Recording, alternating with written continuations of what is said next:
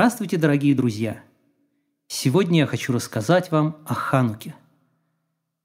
Ханука – это прекрасный праздник, праздник света, праздник огня.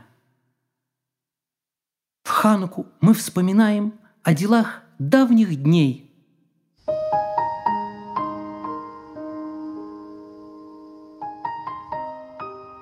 когда великолепный храм стоял в Иерусалиме, и в нем несли службу коины.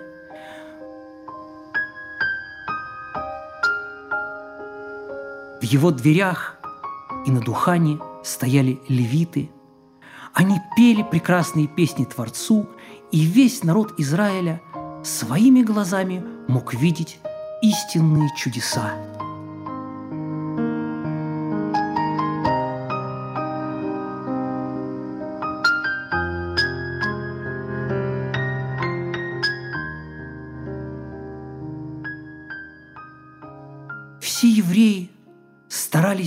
Делать только хорошие поступки. Они верили Ашему, они служили Ашему. И Творец, наш Бог Всевышний, Он очень-очень-очень любит народ Израиля. И Он давал нам все самое лучшее, что есть в Его мире. И Он оберегал нас от всех врагов, чтобы никто и не подумал сделать что-нибудь дурное еврейскому народу. Шли годы. Люди привыкают к всему хорошему, что у них есть. И вот постепенно, постепенно некоторые из евреев стали забывать о Творце.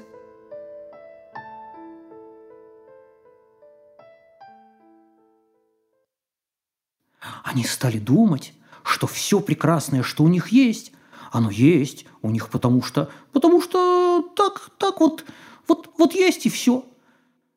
Некоторые даже стали думать, что все то хорошее, что дал им Творец, все это плод их собственных рук. Вот я копаю, вот я кую, вот я строю, поэтому у меня все есть. Вот я снимаю урожай. Ай, где бы ему вспомнить, что никакой урожай не вырос бы, если бы Ашем вовремя не послал дождь. Если бы Ашем вовремя не прекратил дождь, все бы сгнило. Нет, он уверен, что все, что у него есть, он сделал сам. Некоторые евреи стали смотреть на своих соседей, на все остальные народы мира и увидели, что народы мира совсем, совсем не служат Творцу – они живут как им хочется, как им нравится. И тем не менее, многие из них живут очень неплохо. И тут случилась очень-очень грустная вещь. Некоторые евреи перестали служить Ашему от всего сердца. Нет, они соблюдали заповеди. Никто бы и не подумал, что можно в шаббат разжечь огонь.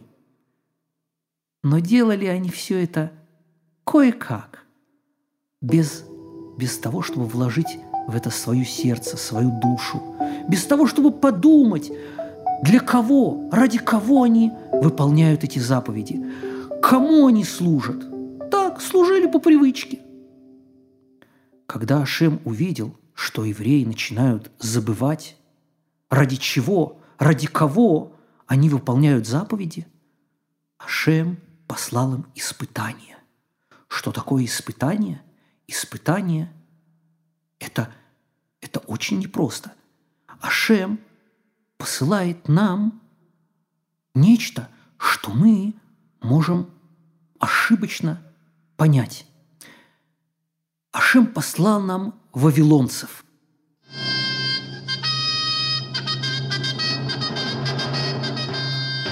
Вавилонцы – были злые и жестокие. Они делали евреям проблемы. Они били нас, они, они нас унижали. Евреям стало очень тяжело жить в своей стране. И вдруг у вавилонцев появился враг. греческий властитель, властитель Еваним греков Александр Македонский стал воевать с вавилонцами. Он стал их побеждать, освобождая одну страну за другой. И вот он подошел к границам страны Израиля.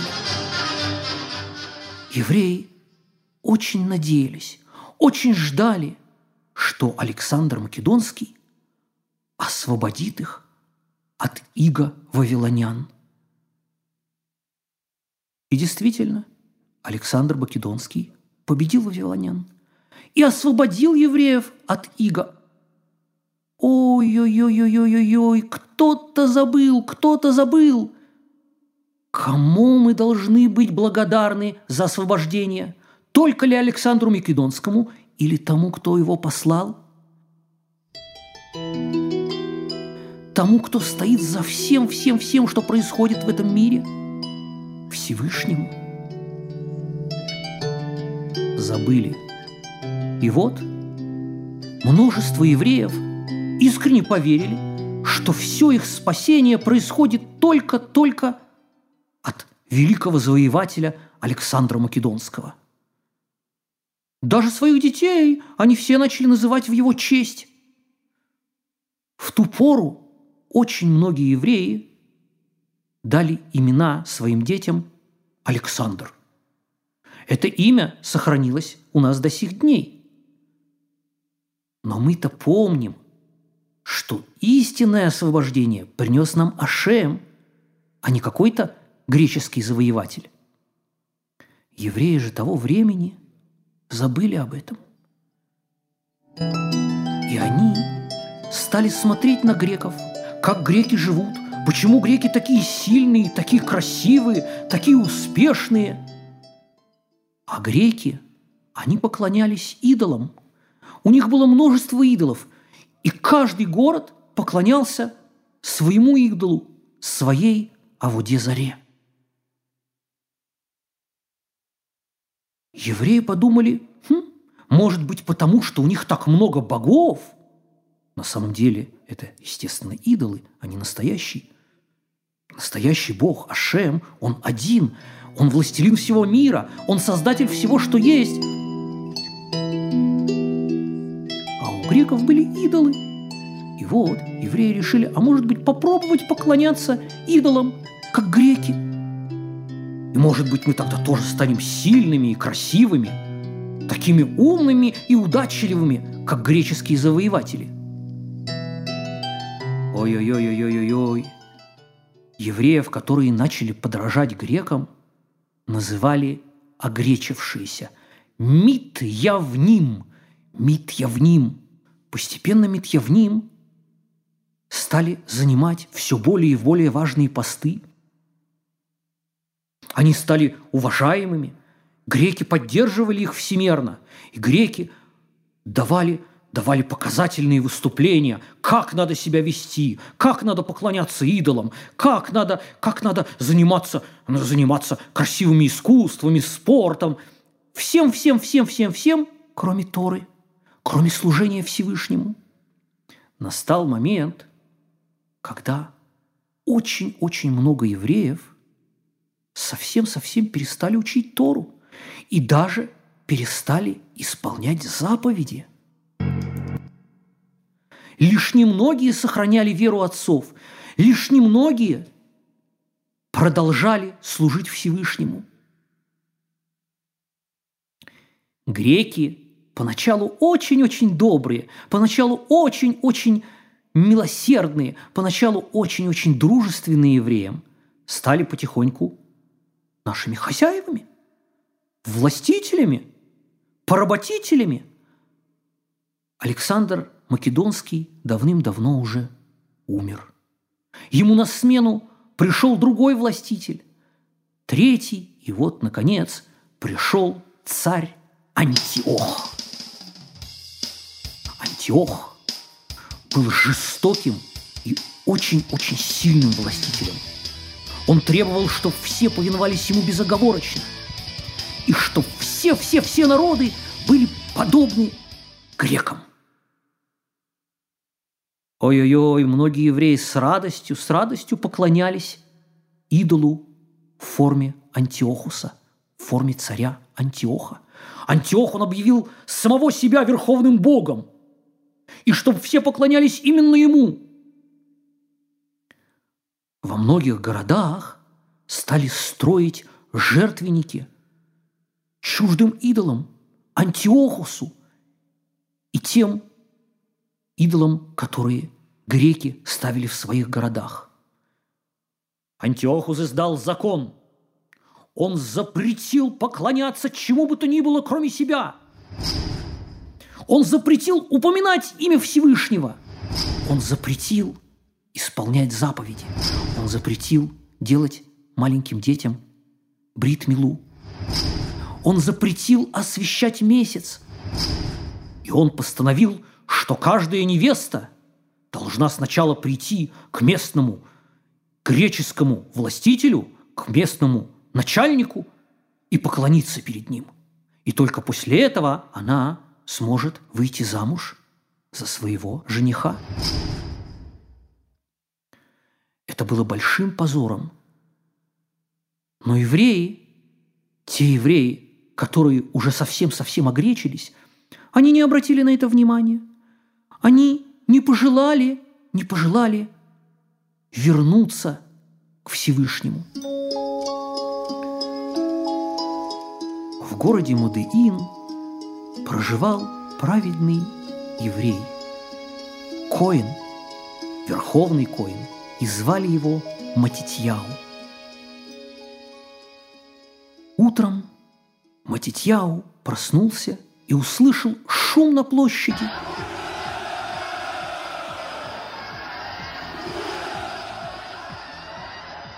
Что такое?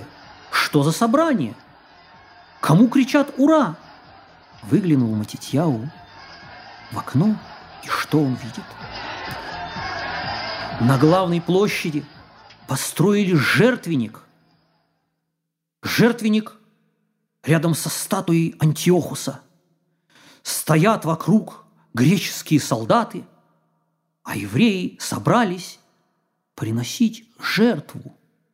Жертву Антиохусу, жертву идолу.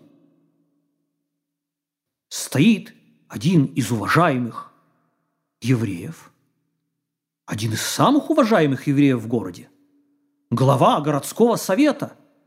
И он – он сам намерен принести в жертву идолу Антиохуса некошерное животное. Самое-самое отвратительное, самое мерзкое животное, которое делает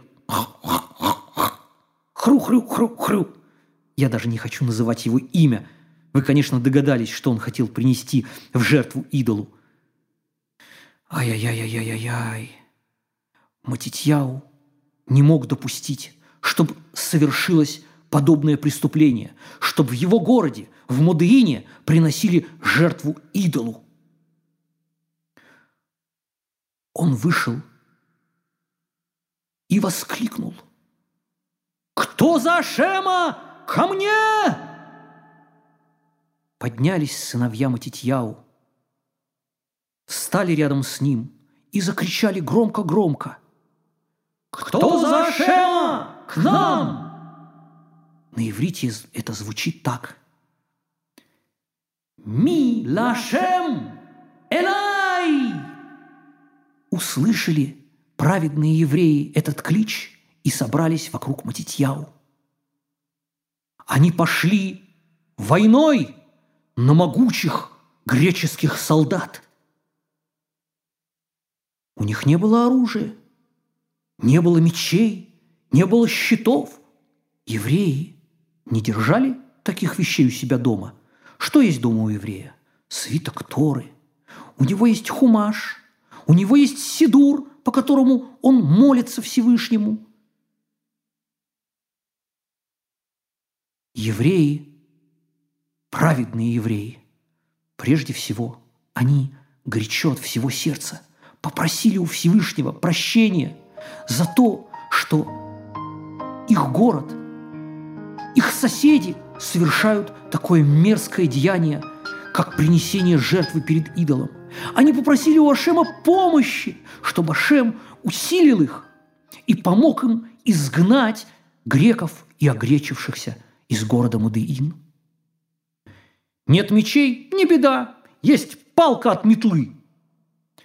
Выскочили Матитьяу и его сыновья, и первым выскочил старший сын Иуда. С палкой от метлы он напал на греческого солдата. Греческий солдат, весь, весь, весь закованный в железо, с огромным мечом, с крепким щитом, с шлемом, закрывающим ему голову. Он засмеялся. «Ха-ха-ха! Кто хочет сразиться со мной при помощи палки от метлы?» Он замахнулся своим огромным мечом. Трах! Ударил своего соседа. Другого греческого солдата. Тем временем Иуда подскочил к нему и палкой от метлы. Как? Дал ему! Бам! Что может сделаться могучему, сильному воину, закованному в железо от палки от метлы? Но Ашем сделал чудо. И греческий воин упал замертво. Испугались греки, заметались, побежали.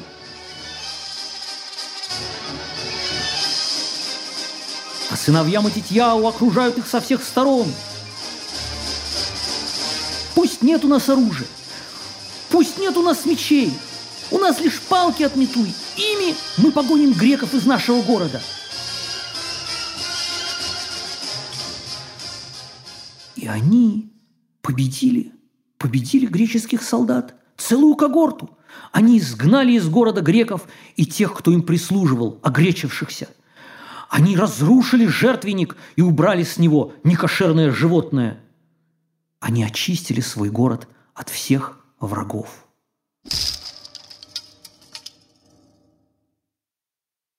Греки, когда узнали об этом, послали в Мудеин сильнейшую армию –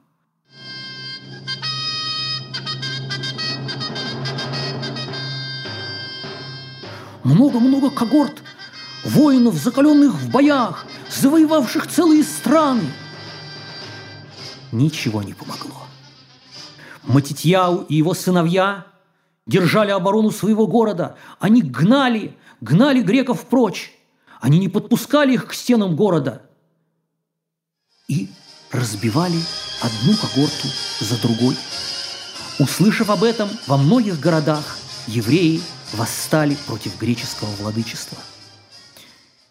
Те, кто не мог сражаться сам, бежали, бежали в горы, прятались в пещерах. Там, в пещерах, они учили Тору, они молились Ашему, они исполняли заповеди, и с каждой заповедью, и с каждым словом Торы они становились все сильнее до тех пор, пока не могли дать грекам отпор.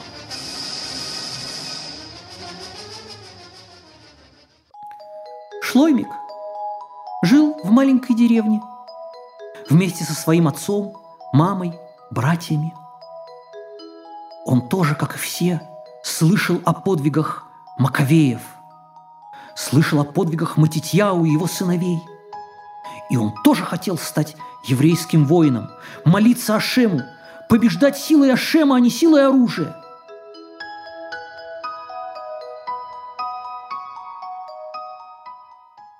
он пошел к своему отцу и сказал, «Папа, а когда, когда мы присоединимся к воинам Мутитьяу? Когда мы прогоним из нашей деревни греческого наместника?» «Это не так просто», — сказал Шломику папа. «Это совсем не просто. У греков много оружия, они сильны. Но я знаю, я знаю один способ. Мы должны учить Тору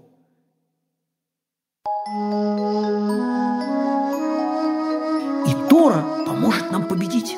Она сделает нас сильными. Но как же мы будем учить Тору? Ведь греки запретили учить ее. Они смотрят. Они посылают своих соглядатаев в каждый дом Если услышат слова Торы, то сразу придут покарать, наказать учащих ее. Я думаю, что нам стоит отправиться в горы. Там, в пещере, где никто не видит, мы сможем учить Тору, мы станем все сильнее и сильнее, пока не сможем победить греков именем Ашема, его помощью. Так они и сделали.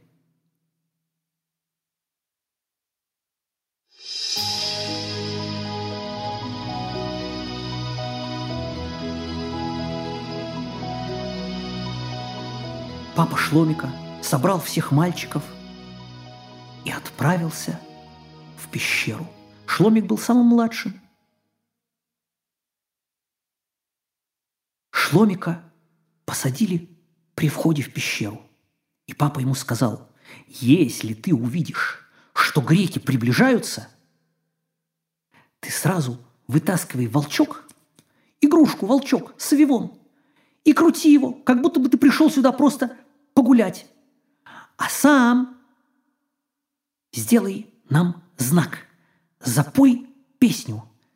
Ла-ла-ла-ла-ла-ла, ла-ла-ла-ла-ла, ла-ла-ла-ла, ла-ла-ла-ла-ла, Евоним, Евоним, ла-ла-ла-ла-ла, ла-ла-ла-ла, ла-ла-ла-ла-ла.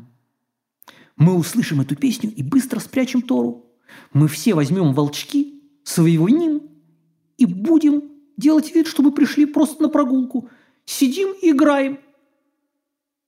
Так они и сделали. Шломик сидел у входа в пещеру и смотрел зорко-зорко на дорогу. Как только он увидел, что греки приближаются,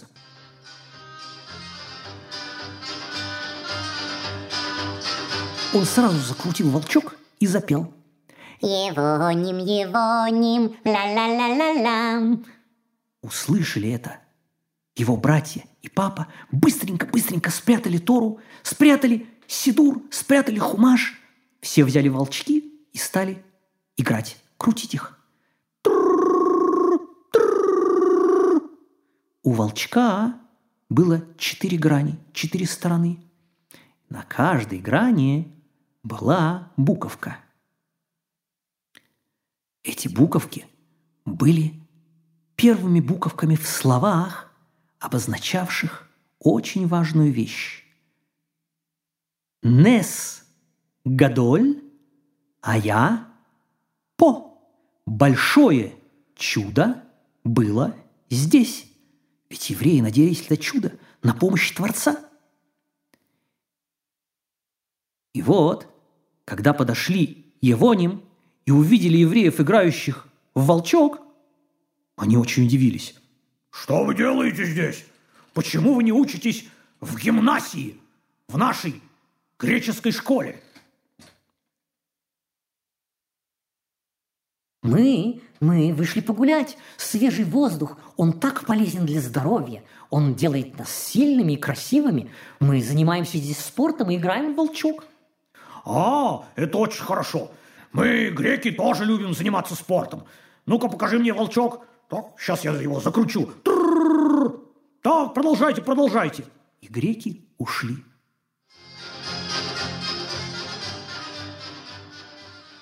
Как только греки ушли, евреи снова вытащили Тору и начали учить ее. Берешис в начале творения, Берешис в начале творения, Боро Элохим, Ашем Бара, Боро Элоким, когда Ашем создал. Так они учили Тору всю-всю-всю от начала до конца, с объяснениями. И с каждым, с каждым словечком, с каждой молитвой они становились все сильнее и сильнее.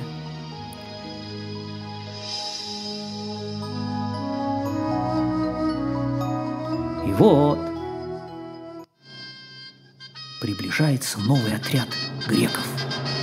Шломик вытащил свой саевон, закрутил его и запел. Евоним, Евоним. Но тут, вместо того, чтобы прятать Тору, папа Шломика и его старшие братья выскочили наружу из пещеры, каждый взял большой камень и стали бросать в греков.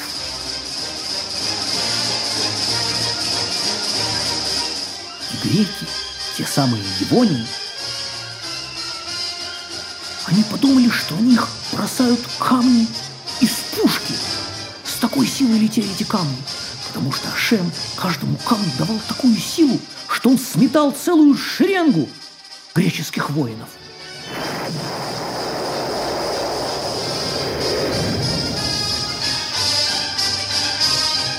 В небесах собрались тучи, грянул гром, сверкнула молния, ангелы по приказанию Творца стали помогать евреям. Они гнали, гнали страхом греков прочь-прочь от пещеры.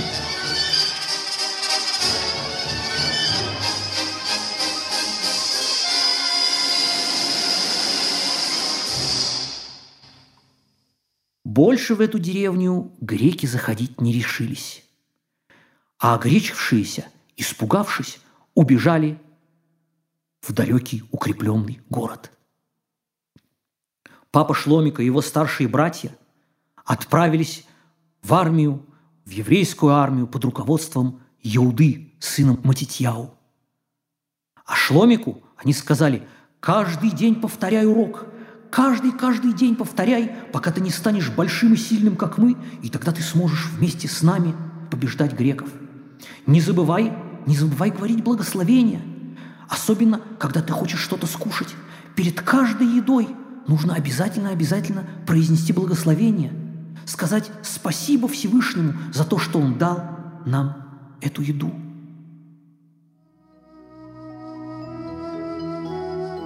И так было. Шломик учился, он повторял слова Торы, и с каждым словом он становился все сильнее и сильнее. Он один уже мог защитить всю деревню –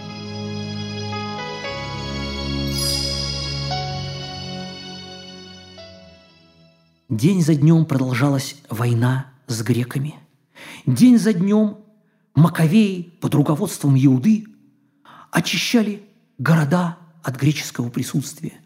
И вот, наконец, они подошли к Иерусалиму.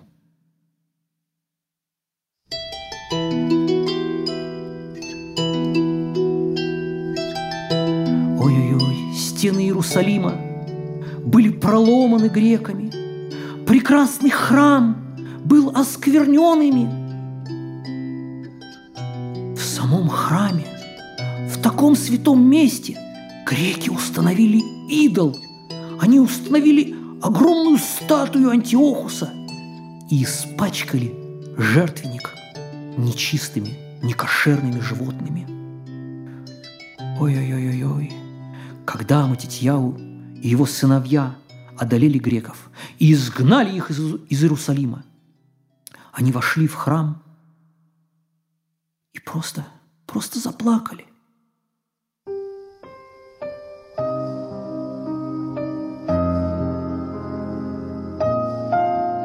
Все было испорчено, все было разломано, разбито, испачкано – огромный прекрасный жертвенник, сделанный из белого камня, огромный, как дом. Пришлось разобрать. Он был безнадежно испорчен. Пришлось строить новый жертвенник, чистый из свежих камней.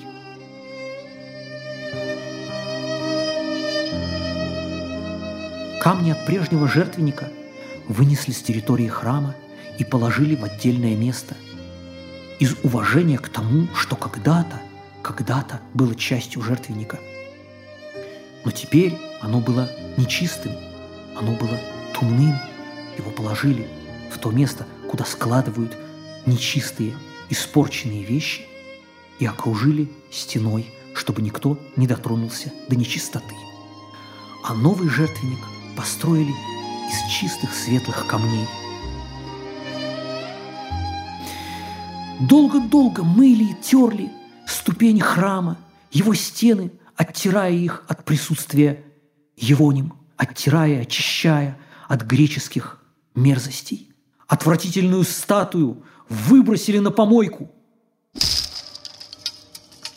Очистили храм, очистили прекрасную минору, светильник. Но где же взять масло, чтобы разжечь прекрасный светильник, минору перед Ашемом? Где же взять чистое, неиспорченное масло? Греки разбили все сосуды с маслами. Они дотронулись своими нечистыми руками до, до чистого масла, испортили его, испачкали. Искали масло, не испорченное греками по всем углам. И вот один из коинов закричал Нашел! Нашел! Вот, вот он! Маленький горшочек с маслом! На нем есть печать, он запечатан, закрыт. На нем печать Верховного Коина. Это значит, что ни один грек до него не добрался, что его не осквернили, не испачкали и не испортили. Им мы можем зажечь наш семисвечник, нашу минору. Посмотрел Матитьяу на горшочек с маслом и сказал, «Однако масла здесь очень мало. Его хватит только на один день. А нам нужно по крайней мере 8 дней для того, чтобы сделать новое чистое масло. Как же быть? Сказал один из коинов. Может быть, мы разделим это масло на восемь частей. И каждый день по чуть-чуть, понемножку будем зажигать. Но есть ведь заповедь, чтобы масло в семисвечнике, в минуре, чтобы оно горело до самого утра. А если мы разделим его на восемь частей, то его хватит только на одну восьмую часть ночи, только на совсем немножко времени. Сказал Мутитьяу, нет, мы поступим иначе. В первый день мы исполним заповедь так, как полагается, чтобы масло горело до самого утра – не прекращая. А дальше положимся на Всевышнего, понадеемся на Ашема, пусть он нам поможет. И вот разлили масло в свечи, семисвечника в свечи миноры и зажгли. Всю ночь горела минора –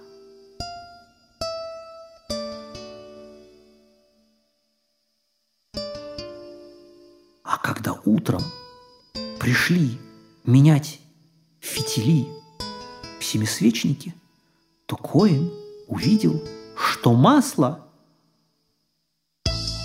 осталось столько же, сколько было в самом начале.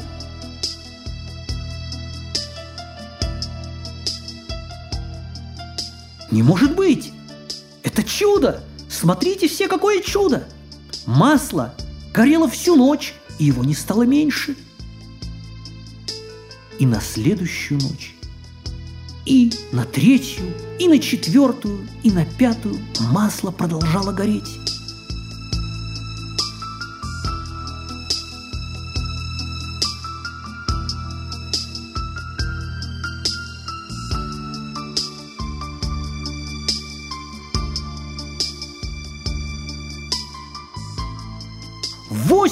Дней горело масло в семисвечнике, которого должно было хватить всего на один день. Это было великое чудо. И вот, когда на восьмой день, наконец, было изготовлено новое, чистое, свежее масло, масло в семисвечнике закончилось. Маленький-маленький горшочек дал масло на восемь дней. Это было великое чудо. И в память об этом чуде, память об этом великом чуде – постановили праздновать Хануку. Что такое Ханука? Ханука – это приготовление, воспитание. Есть такое слово на иврите – хинух. Хинух – это воспитание. Когда мама говорит своему сыну. Веди себя хорошо, не делай плохих поступков, не обижай слабых, помогай, помогай стареньким, помогай тем, кому тяжело. Не забывай говорить благословение. Не забывай молиться каждое утро. Она воспитывает своего сына. Механехет. Готовит его стать большим праведником, взрослым праведным евреем. Точно так же хинху подготовили, подготовили жертвенник, подготовили весь храм к тому, чтобы он снова мог существовать, функционировать, чтобы в нем снова можно было приносить жертвы, зажигать Всевышнему семисвечник. Его приготовили хинху. Хинху, ханука. Ханука – это приготовление, воспитание. Каждый, каждый маленький еврей, даже самый-самый маленький, как шломик, он готовится, он приготавливает механех себя стать большим-большим праведником. Это и есть Ханука, это и есть свет. Да будет угодно Всевышнему, чтобы мы все увидели этот свет, чтобы он снова засиял нам из храма. Каждый хороший поступок приближает нас к тому дню, когда великолепный храм снова будет отстроен в Иерусалиме. Когда снова загорятся свечи миноры.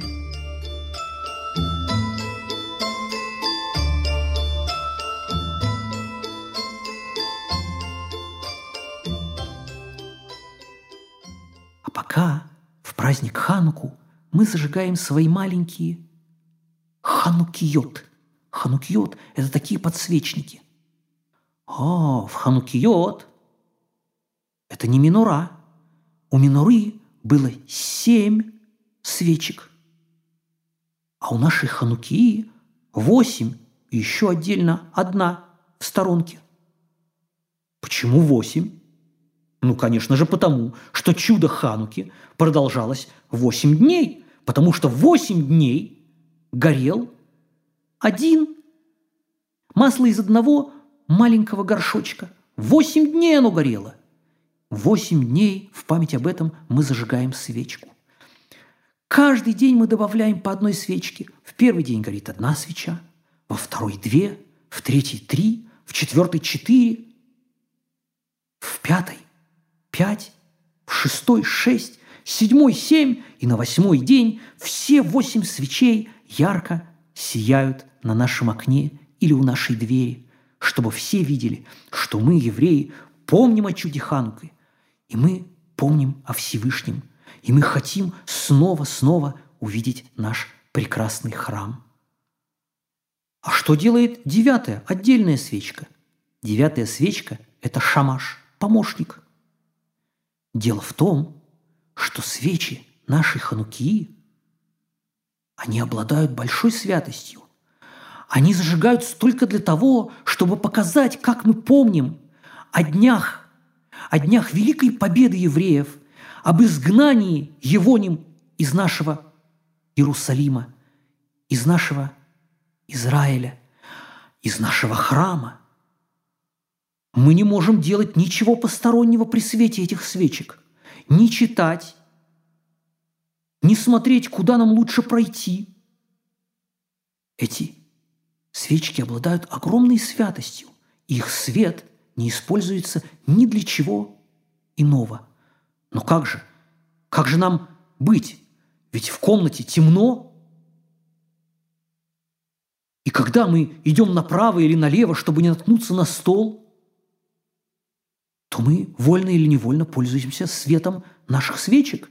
А, для этого есть девятая отдельная свеча, которую зажигают каждый день.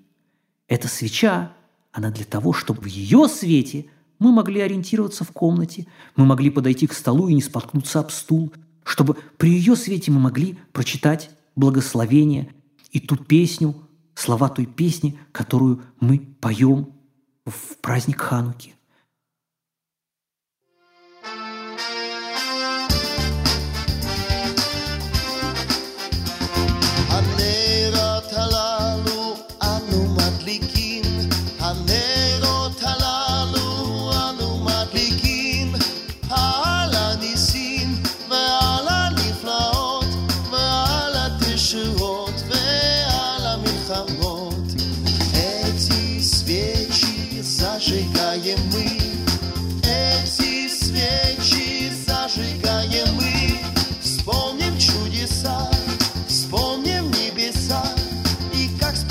мне нам Всевышний послал.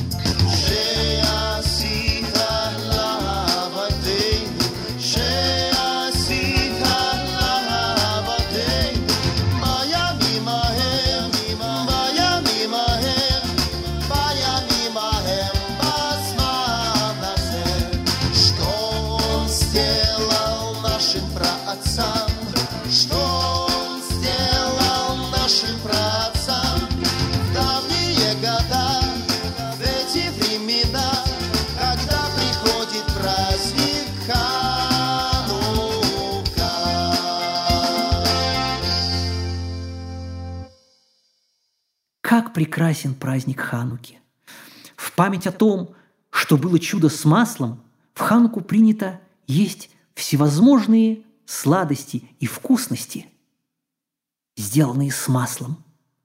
Сувганиот, пышки, пышки, сваренные в большой кастрюле с маслом. Делают левивот.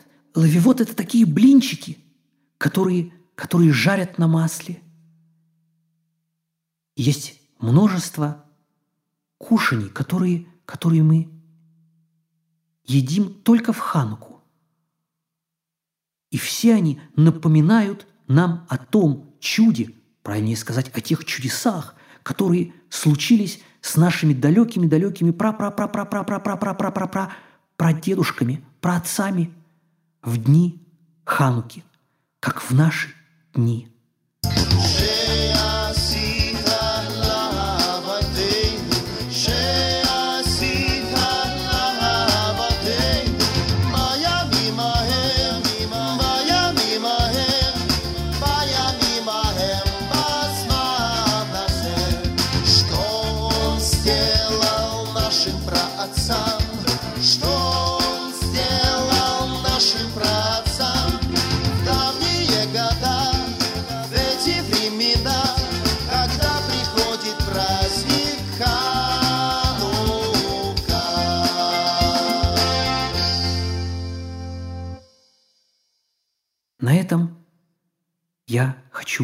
закончить историю про Хануку.